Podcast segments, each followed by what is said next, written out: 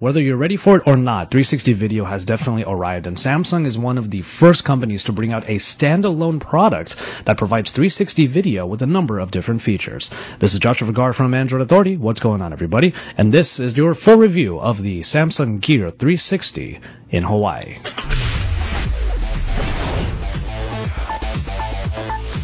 The first thing we'll talk about with the Gear 360 is its shape. This spherical shape is actually really smooth and very high quality to the touch, so it definitely has this somewhat futuristic look to it.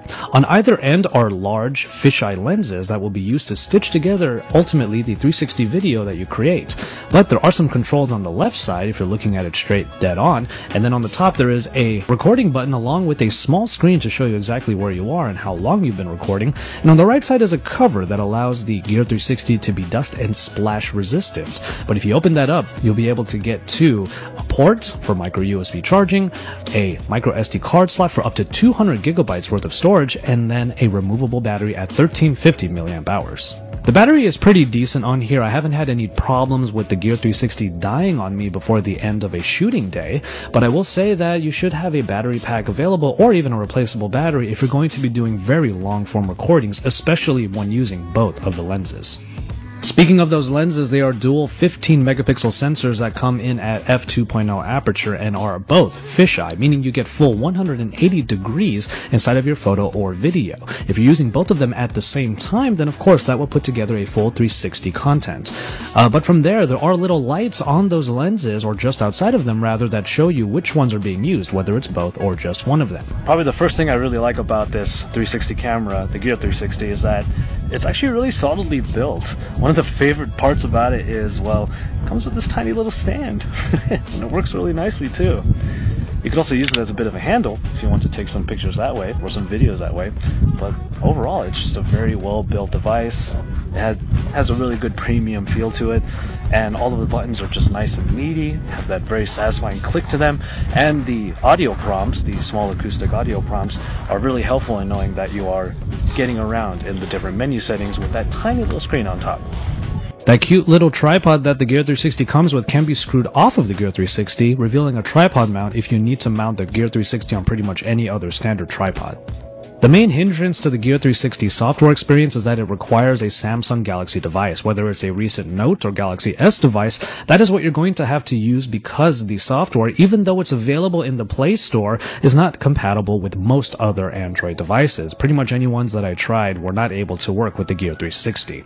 That said, however, the camera app itself is pretty much what you would expect if you are familiar with Samsung camera applications, provides you a lot of control, including the ability to turn HDR on or off, uh, uh, change the exposure in a manual mode, or change the different modes.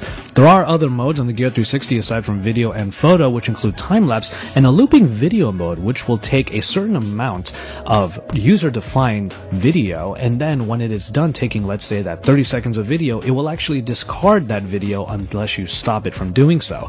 It's a way of keeping space on the SD card, so you make sure that you only get the part that you want and not have to record, let's say, 10 full minutes of something when you only really need like a minute of it.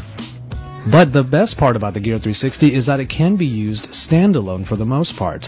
While you won't be able to change HDR or the exposure if you only use the camera on its own, the controls on the left and the record button on the top can be used in conjunction just like a GoPro in order to go through the different modes and to change a few different settings. The main setting that ends up being used here, at least in my experience, was changing whether or not you're using both lenses for a 360 video or photo or just using one of them. The Gear 360 can do a bunch of different resolutions, including 4K and 2K.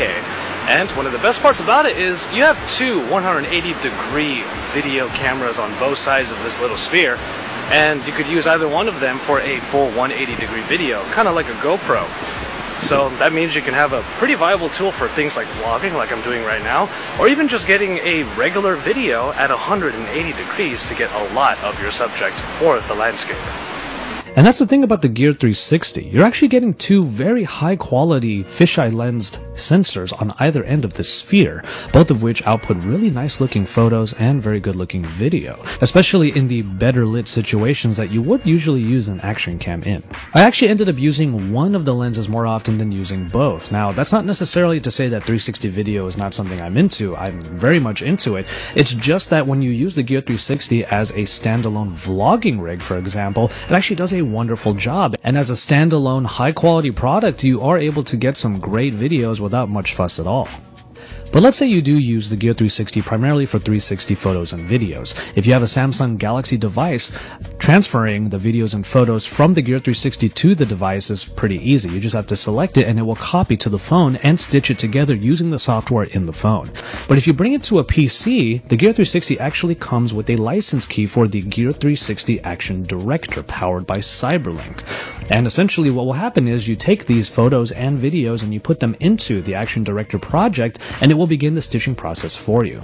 Now right off the bat, you might be noticing that there's already a stitching problem here, especially when you have two slightly different exposures on both of these lenses, it'll show very plainly in these videos. And the other thing too is the Gear 360 does output some very good videos, but it may not seem like that when you look at the full 360 video that I've put out alongside this review here at AndroidAuthority.com. Now the reason why is that a 4K video, even though it's 4K, is being put into a viewer that then zooms far into that frame so that you get the illusion of a 360 slash VR experience. Now zooming far into even a 4K frame will make the quality seem much lower than it, ha- than it usually is, and that's something that a lot of people kind of need to realize about 360 video by now. For now, these particular devices like the Gear 360 and the LG Cam 360 are the ones that will provide this kind of look. Other ones that use, let's say, 8 to 10 different GoPros to stitch together a super high quality video is a whole different story. Overall, the Samsung Gear 360 might be one of the best ways of getting into 360 video right now. At $349, it is more expensive than the LG 360 Cam, but it is also less than pretty much any other rig out there that might require more than one actual camera. As a standalone product, it does a wonderful job of providing that entry point into 360 video, but the thing that I love the most about it is that you can use it as an action camera by only using one side of those two cameras. And if you do that, you have a wonderful vlogging rig that, while not necessarily pocketable, is small enough to throw into a bag or a backpack, and you have it with you wherever you end up going.